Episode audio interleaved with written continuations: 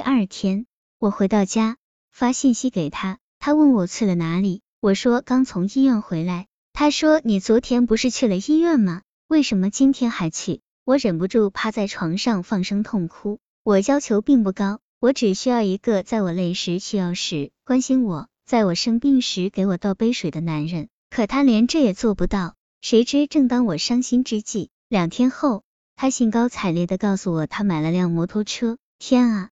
这个几天前还说没坐车的钱来看我的男人，竟然在女朋友刚刚做了人流之后庆祝他新买了摩托车。我再也没有犹豫，坚决的与他分了手。分手后很长一段时间，我都郁郁不乐。当时我在天河北上班，住在同德围，每天要在公共汽车上摇晃四个小时，很累，很寂寞。常常望着车外繁忙的都市，我在内心想：算了。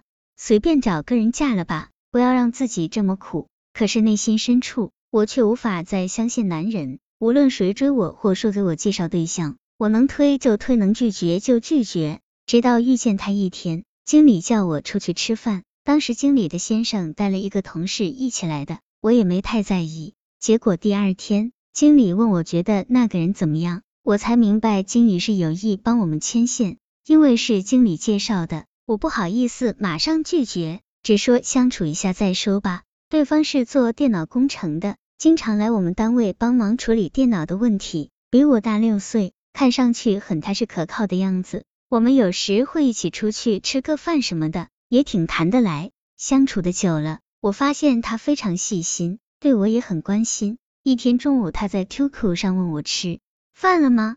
我说很多工作，没时间出去吃饭。二十分钟后。只见他满身大汗，拎着水果、牛奶和午餐上来了。当时正值广州盛夏季节，看到他在烈日下为我买来的午餐，我的心一下子温暖起来。从小到大都没有一个男人这么关心照顾过我，我从心里感觉他是一个可以依靠、可以托付的人，不知不觉便与他走到一起。他经济殷实，人很体贴。我病时，他会陪我看医生，为我端水递药。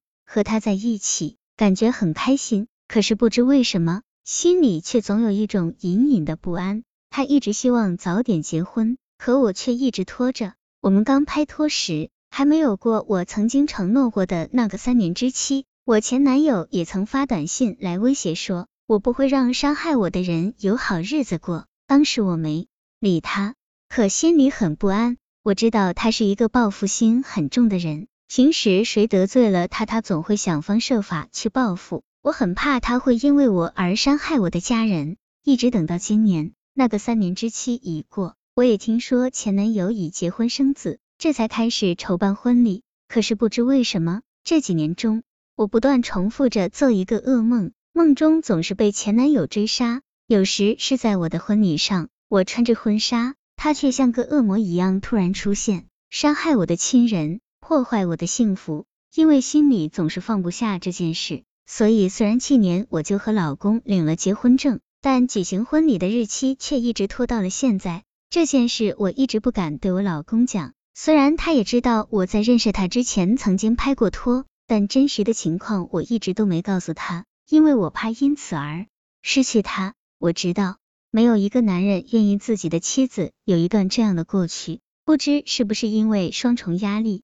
反正离婚期越近，我的噩梦就越频繁。老公多次问我为什么总是做噩梦，我不敢直说。而且自从上次做过人流后，我身体一直不太好。和老公在一起这么久，也没有怀上孩子。每每想到这些，我心里就像压着一块大石头。现在婚礼的时间越来越近，我的恐惧也越来越深。我希望把这个故事讲出来，作为一个结束。希望那些过去了的伤害。能够真正成为过去。希望我和先生的未来，像每一个童话故事里所说的那样，从此过着幸福快乐的生活。他眉头紧锁，语气忧虑。我注意到，只有在说到老公时，他脸上才会浮现出微笑，看得出他对现在的生活很满意。我问，马上要摆喜酒，是不是有点累，有点紧张？他点头，是的，很累，也很害怕。我明白他的心情，